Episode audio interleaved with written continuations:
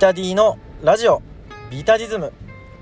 ビタディズムへようこそ。この番組はプオタトレーニーのビタディがプロレスやトレーニングアニメ音楽など日々感じたことを思いのままに語る本音トークラジオです。本日は8月の17日。皆さんはお盆休みはもう明けてますかね？えー、僕は、えー、17日が、えー、出勤お盆明け一発目の出勤日なので、まあ、これが更新される頃には、えー、1日目の、えー、仕事を終えて面倒くさかったなとなってる頃かなと思います。少しですね僕の今のハマっているものをお話しすると YouTube であの古生物のね動画を見るのにあのめちゃくちゃハマってます。古生物っていうのはあの恐竜とかあとはまあすごく昔のあの原始の生物とかの話ですね、まあ、恐竜で言えばあのまあ、なぜあのティラノサウルスの前足は小さかったのかとか、うん、で、えー、今もあの現代に残っている恐竜とはみたいなね、えー、動画をすごく漁って見てますね、まあ、G1 の時期だというのに多分あのー、古生物とかの動画を見た時間を合わせたら多分 G134 大会分は全然見れる感じの、あの時間、あの使ってます、うん、ただね面白いんですよこれが。スケールがねでかくてまずあの生物が誕生したのがまあ5億年前とかあの最初のね単細胞生物じゃなくて複合の細胞生物が誕生したのが、まあ、5億年前ぐらいみたいな話をすると5億年前みたいな。で、えー、人間と同じホモ・サピエンスっていう種類が生まれたのが何何千年前みたいな。何千年前何千年前でも昔なのに5億年前みたいな、うん、スケールがでかすぎてなんか僕らが生きてるこの時代ってほんとちっぽけだなって思いながら。でも、えー、っとその時代のことっていうのは基本化石でしか出てこなくてすごく想像をかきたてられるっていうのがあの今ねこうこの古生物とかの動画にはまってる理由だと思うんですけどうん。やっぱねあのまあ G1 のちょっと嫌なことを言うわけじゃないんですけどやっぱ想像がねできちゃうじゃないですか。今の G1 はね。うん。それ以外であのこう自分の妄想とか想像をかきたてられる動画をあの見つけちゃうとやっぱそっちにね行っちゃうんですよね。うん。なのでねちょっとあの G1 つまんねえなと思った人はあの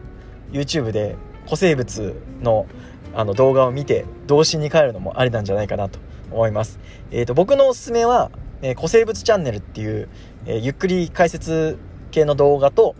えー、サイエンスドリームっていうね、えすごくいい声の、あの動画主の方が、あの解説している動画しかもこれは6分とか10分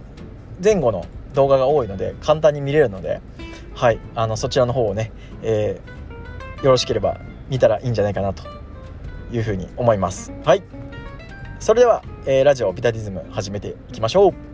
今回のテーマは G1 ピックアップアーロン・ヘナーレバージョン3です。それではどうぞ。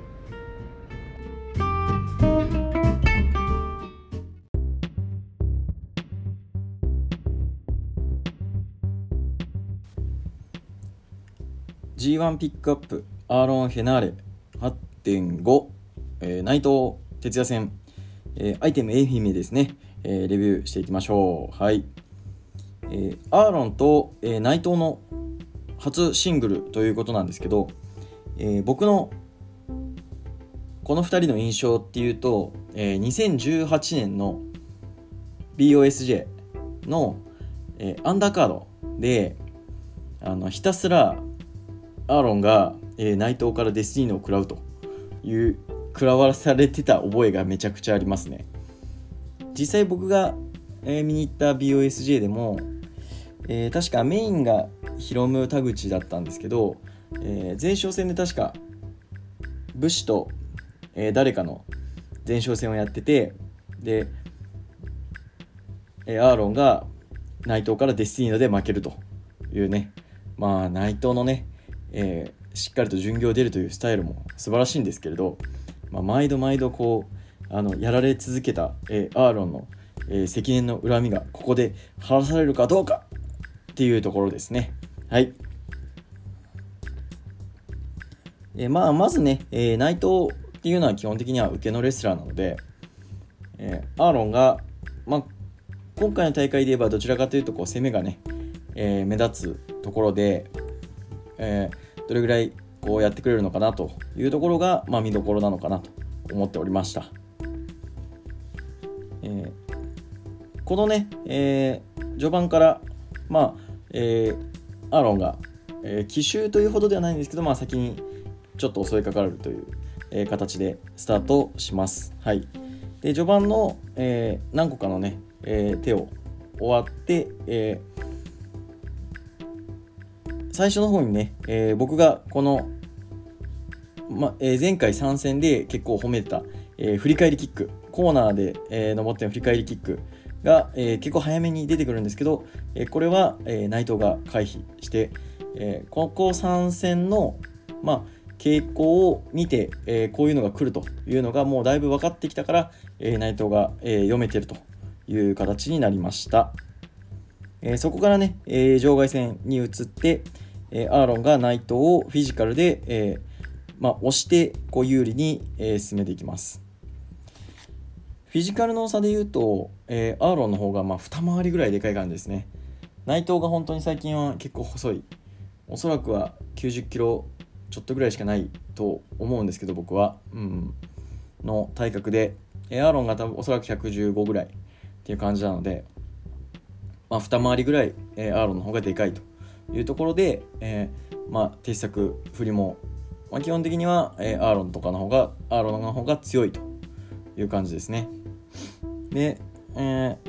リングに戻って、えー、展開をやるんですけどここでも、えー、アーロンが結構有利な展開。良かったのは、えー、キックフェイントからのナックでナックルですね、えー、ローキック。もしくは、えー、ローキックですね。ローキックと見せかけて、えー、内藤が、えー、カット、まあ、キックをカットしに足を上げたところに、えー、右ストレートを入れ入れるっていう感じで、まあ、ムエタイっぽい技術を、えー、しっかりと入れてきたっていう印象。ムエタイの技術なのかな？うん、まあ老舗の中で、えー、こういう立ち技の、えー、技術っていうところを入れてくるっていう感じですね、えー、そこから、えー、ヒールホールドに行きます。けどなんかライガーがアンクルホールドアンクルホールドって言ってたんですけどあれヒールホールドっすよね。はい。でまあ、えー、ミドルも内藤が、えー、こうがっつり受けてくれるのでまあヘナーレ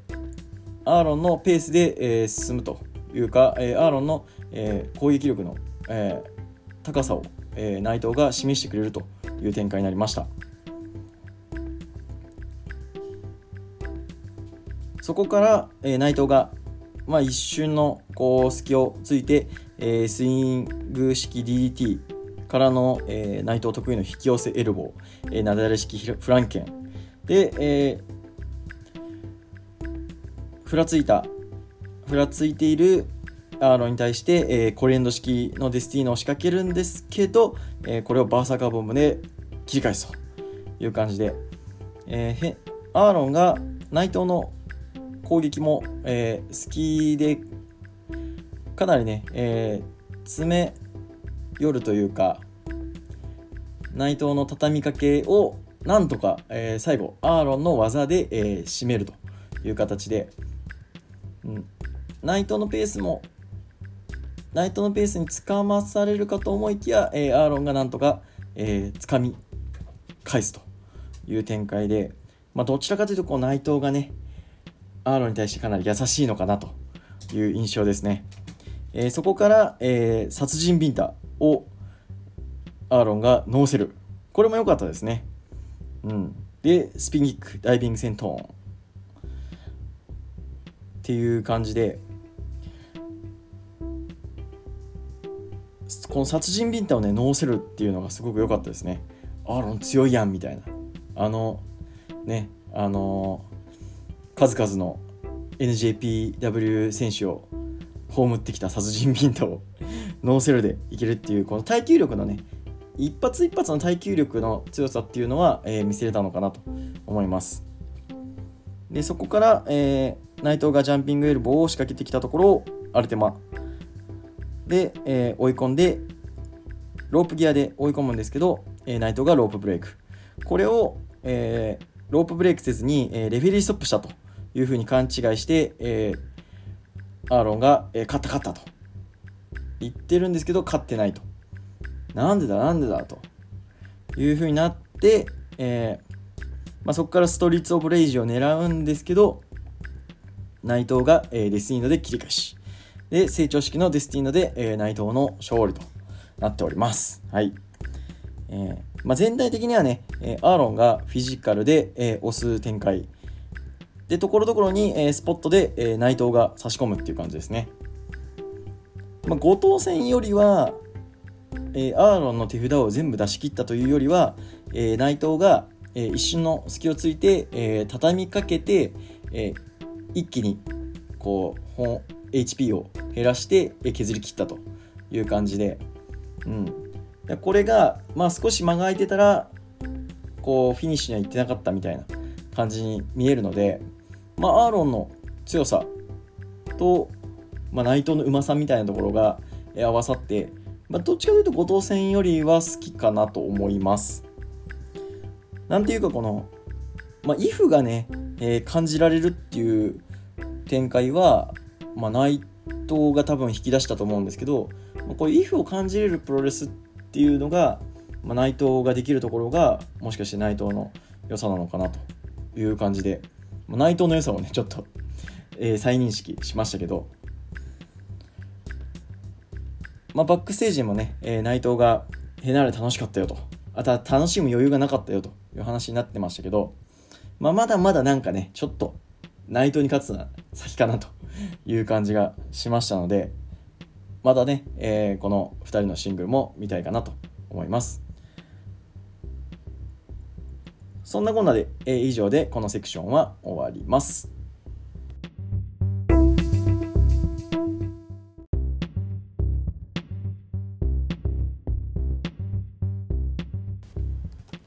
G1 ピックアップアーロン・ヘナーレ8.7、えー、大阪イービル戦のレビューやっていきましょう。はい。ここまで、えー、1勝3敗と、えー、これに負けると、えー、負け越しが決まるという、えー、イービル戦ですね。まあ、初戦、棚橋に勝って、えー、誰かに勝つチャンスはあるかなというところで、まあ、後藤戦ぐらいかなと いう思いだったんですけど、まあ、どうなるかと。まあ、あと、えー、コテコテのね、えー、ヒールに対して、えー、どういう試合をするのかっていうところが、えー、注目ポイントかなと思っておりました。えー、試合が、えー、ゴングなりまして、えー、イービルの奇襲からスタートします。で、イービルが、え、ペースをつかもうとするところで、え、僕が高評価しておる、え、振り返りキックで、え、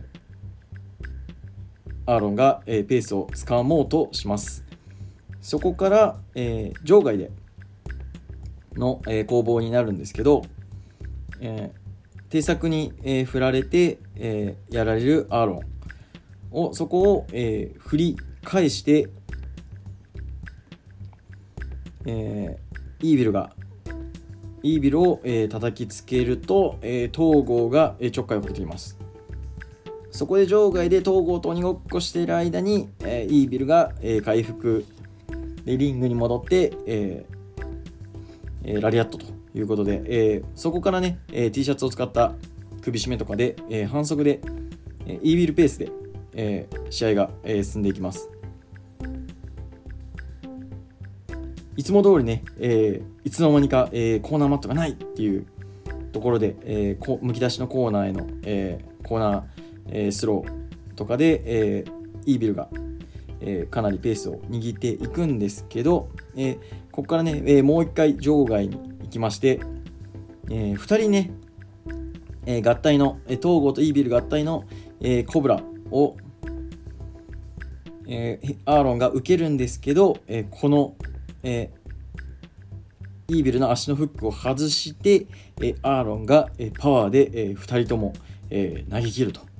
いう。でそこからね、えーイービルがもう一回ね、え手作受けするんですけど手作当たってそこから1回転するっていうね、えーめちゃくちゃ派手な、えー、鉄作受けをしてくれます。素晴らしい。そして、えーリングに戻って、えここから少しアーロンペースになっていきます、えコーナーへの、えジャンピングにからの振ってからのバーサーカーボム、えダイビング戦闘ということで。ダイビング戦闘ね、えちょっとムラがあるんですけど、えこの試合の、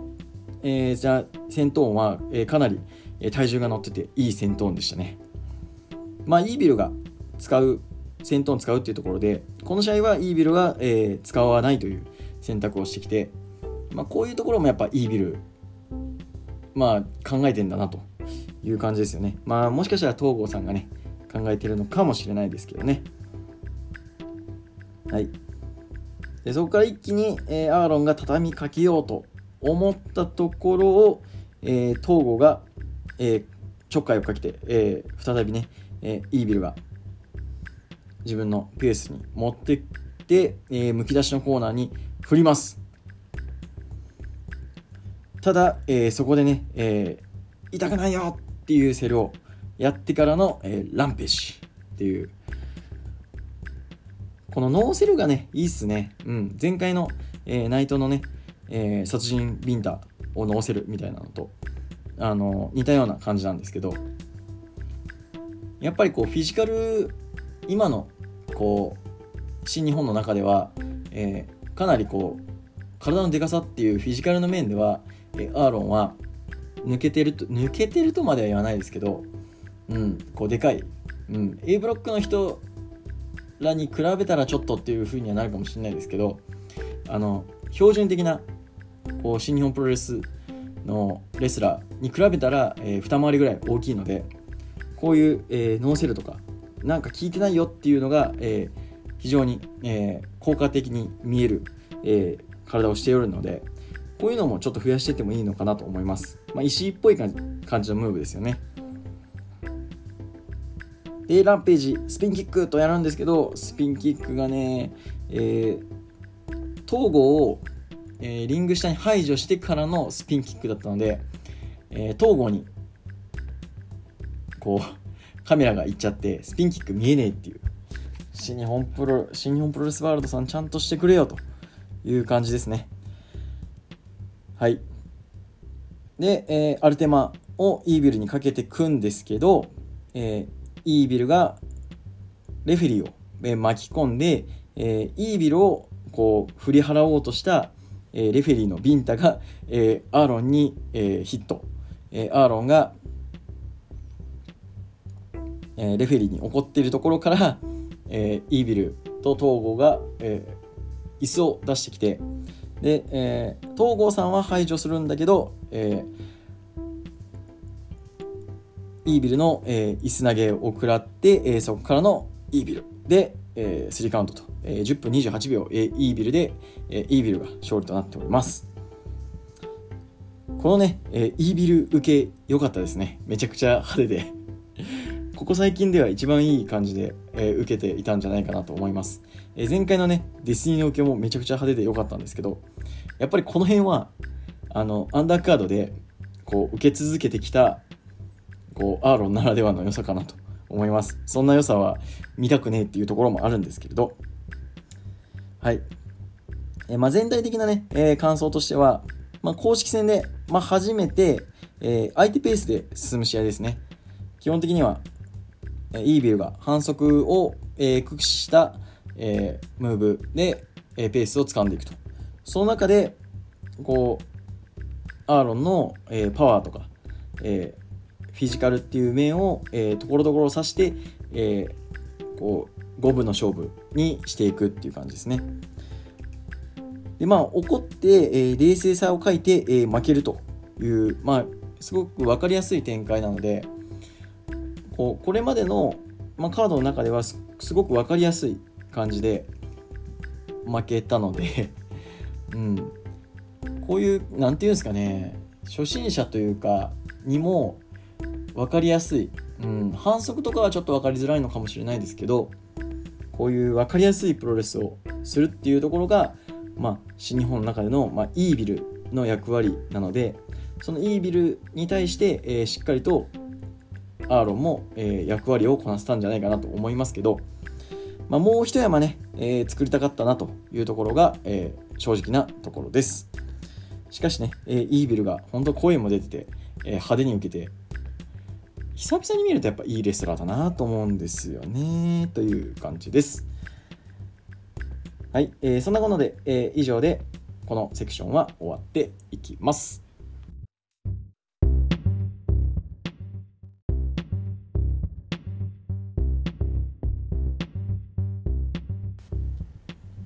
G1 ピックアップアーロン・ヘナレ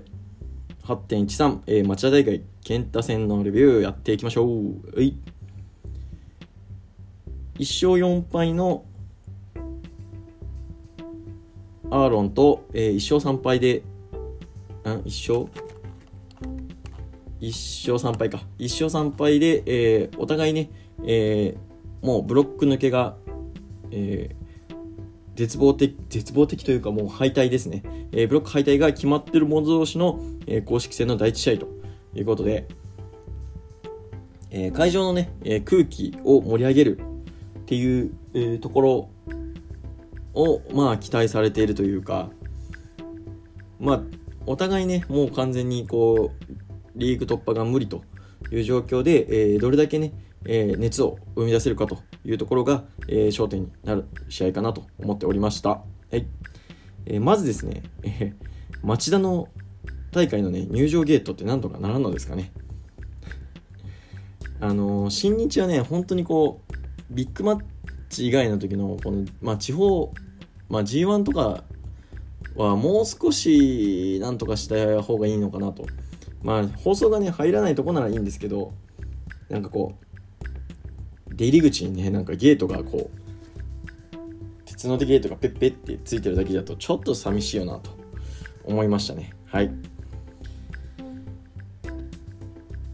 はい、えー、で試合の方ですね、えー、お互いがね、えー、最初は、えー、立ち技の間合いですね。うん。まあ、お互いストライカー系というところで、うん、あのローキックミドルの打ち合って、えーやっていくっていう感じで、まあ、そこで、えー、アーロンが、えー、ボディーブローで、えー、少し、えーえーまあ、ペースを握ろうとするっていう感じですね。で、えー、そこからね、えー、僕が褒めてるコーナーキックが出るんですけど、えー、このねコーナーキックの順番がねこう序盤に比べると一つ、えー、早いところに、えー、置かれているので、えー、個人的にはねもう少しこう場面の打開とか、えー、序盤の、えー、ペースを握るっていうところで使うんじゃなくて、もう一つ二つね、えー、後で、えー、使っていく方が効果的なんじゃないかなと思っております。えー、そこから場外に出て、えー、アーロンが攻めるんですけど、えー、アーロンが、え、鉄柱への蹴りの誤爆です。はい。え、そこから、えー、ケンタが、え、主導権を握って、え、リング内で、え、アーロンをえ、攻めていくというところです。え、ここまでの試合だと、え、相手が攻められた時に、えアーロンのボディーブローっていうのが結構、あの効果的でね、え相手をひるませるのに、え使えてたんですけど、やはりケンタのね、えストライカーとしての打撃耐性が少し高いので、え弱ったアーロンの、えボディーブローでは少しこうあのペースを握るまではいかないというところです。えー、この辺で気になったのはちょっとサンマンドロップのね、えー、手のフックが完全に離れてるので、えー、相手が完全に宙に浮いた状態で食らってしまうと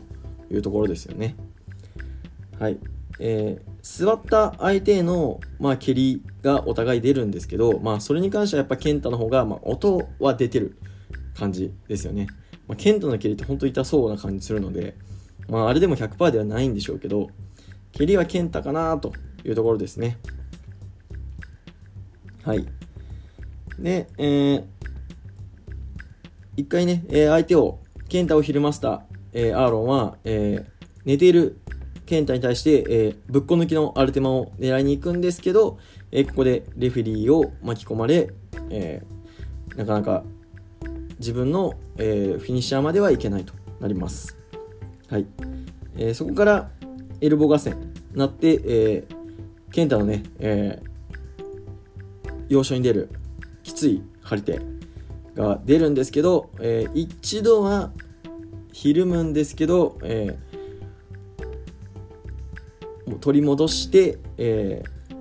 ボディでもう一山作ると。うんまあ、健太の張り手が結構あの盛り上がるところで、えー、それを、まあ、ノーセルとまではいかないですけどそこを耐えての、えー、自分の展開っていうところはやっぱり盛り上げとしては一つ、えー、一山作れるのですごく良かったんじゃないかなと思います。はい。えー、そこからね、えー、スピンキック出るんですけど、ちょっとね、えー、間合いをミスってるところだったので、まあ、健太のね、えー、張り手が非常に厳しかったので、まあ、それでちょっと、えー、距離感っていうものがしっかり取れてなかったと思うんですけど、えー、この辺はね、やっぱ自分の、えー、こう、試合を作るという上では大事なんじゃないかなと。はい。最後は、えー、ランページを狙ったところをゲームオーバーで切り返して、切り返されて、えー、タッパー後巻きと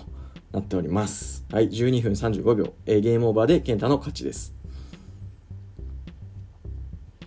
えー、まあ全体的なね、えー、感想としては、まあお互いがストライカーの試合で、まあ、技術を含めたら、えー、健太がね、えー、全て上回るけれど、えー、パワーと、まあ、打撃の体制ですね。健太の蹴りが入っても、蹴り、張り手が入っても、えー、アーロンは、えー、ひるまないよというところで、まあ、そのあたりは、えー、アーロンが上だっていう意識づけはできたのかなと思います。はい。えー、お互いこう、手札は全て出し切ってない印象なので、えー、最初ね、棚橋戦、えー、ザック戦に比べると、えー、アーロンもね、えー、こう、あーとそこから後藤戦ですね、後藤戦まではがっちりこう全部出して負けっていう感じだったんですけど、えー、そこからのあと後半3戦は、えー、アーロンも全てを出し切って、えー、こう、あの負けたっていう感じではなくて、うん、なんか一つ二つは残しての、えー、負けっていうところなので、まあ、あの、後藤戦までで、こう手札出して面白くできるのは分かるよっていうところで、まあ、その、ある程度絞って、こう、えー、公式戦の前半戦で盛り上げれるか、まあ、時間制限もありますしね、うん、の中で、えー、出せるのかっていうところが、まあ、その、まあ、上の人の指示なのか、えー、アーロン自身が挑戦しているのかっていうところだとは思うんですけれど、まあ、結果的にはやはり、えー、そういう手札を出し切らないとこう相手を追い詰めてるっていう感じまではいかないっていうのが、まあ、健太戦含め、えー、イーブル戦、えー、っとイーブル戦と内藤戦の感想かなと思います。はい。まあ、えー、第5試合のだうん公式戦のスタートアップの試合としては、まあそこそこだったのかなと思います。はい。そんなこんなで以上、えー、町田戦、まあ、健太戦の、えー、レビューは以上となります。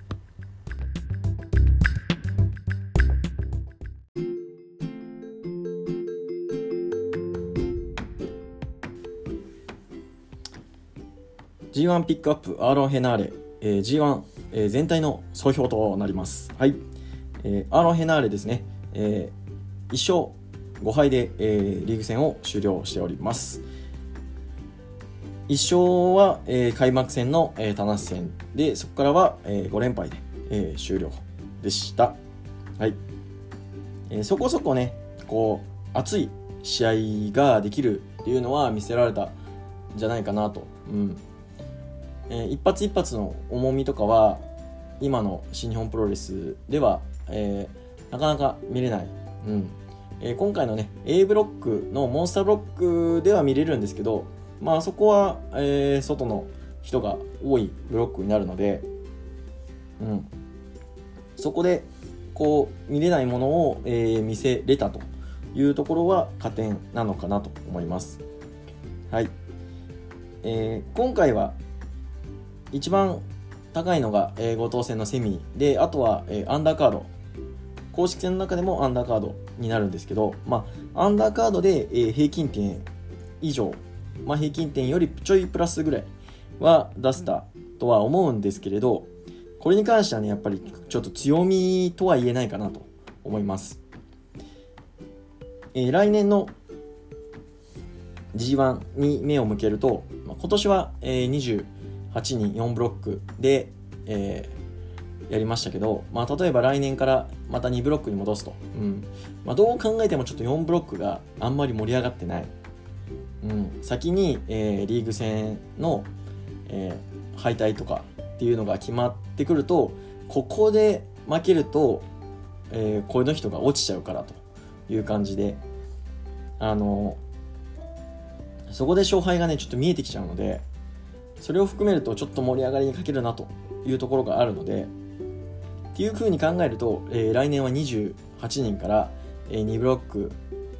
1リーグ、えー10人ないし12人ってなると、まあ、6人から8人は削られるというところで、えーアーロンが、えー残れるのかと言われると、えーこの、えーそこそこ熱い試合で、えーアンダーカードでも見せれるっていうのは、えーでしかも、えー負け越してもいいよと、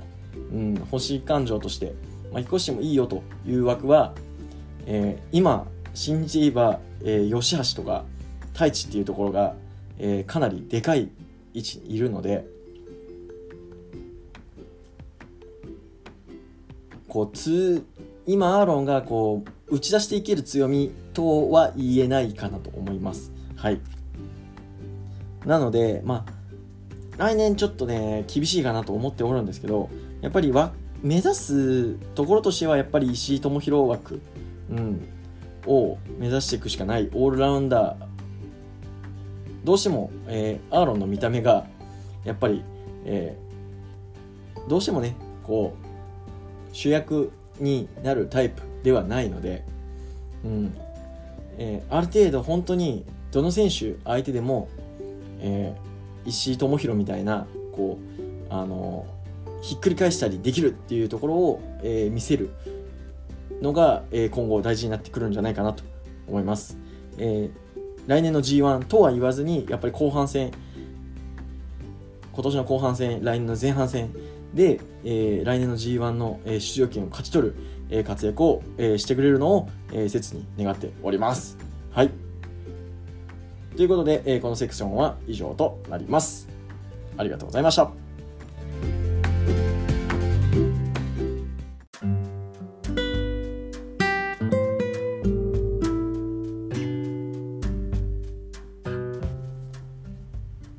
ラジオビタディズムエンディングです。番組ではリスナーからの質問、意見、感想を募集しています。ハッシュタグビタディズムでのツイート、質問箱、リプ、DM までどしどしお待ちしています。そんなこんなで第62回いかがだったでしょうか？G1 ね、えー、たまたまリアルタイムで見れる、見れた以外は、えーアーロンの試合しか見てないっす。うん。町田のね、えーオスプレイ吉橋なんかは良かったけど負けた、えー吉諏訪くんごめんなさいという感じで、はいえー今回ね初めて、えー一人の選手を全部追ってみてこう流れで、えー見ている時は気づかないけれど、えー見直すと前半戦の試合と、えー後半戦の試合で、えー試合の作りが違っていたりとかっていうのを、えー感じれたので僕的には結構面白かったなと思います、うん、特にね、えーアーロンを選んだのは僕が、まあ、アーロンを応援してる、うん、思い出されるのはやっぱり愛知県体育館の大会で、えー一人だけね、えー別でシャツを売ってるんですけど、まあ、普通の列より全然人が集まらない中こう一生懸命売ってるっていうところがすごく僕の中ではあのーこう心を打たれてというかでまあアーロンのね、えーシャツを買ったりしてたんですけど、うん、そういうのを見てるからこそ、えー G1 というね、えー大舞台に上がってきた、えーアーロンの、えー躍動っていうのはすごく、えー見てて嬉しかったですしできることならまあ来年もね、えー G1 出て、えーもっともっと、えー活躍してほしいなと思ってますしまだまだ、えーいつこう芽が出るかわからないっていうのはプロレスの面白さだと思うので、えー来年再来年も新日本で、えー活躍するアーロンが見たいなと思っておりますので来年も、えー出たらやろうかなと思っております。はい。ということで今回のお話は以上となります。この時間のあなたのお相手はビタディでした。さようなら。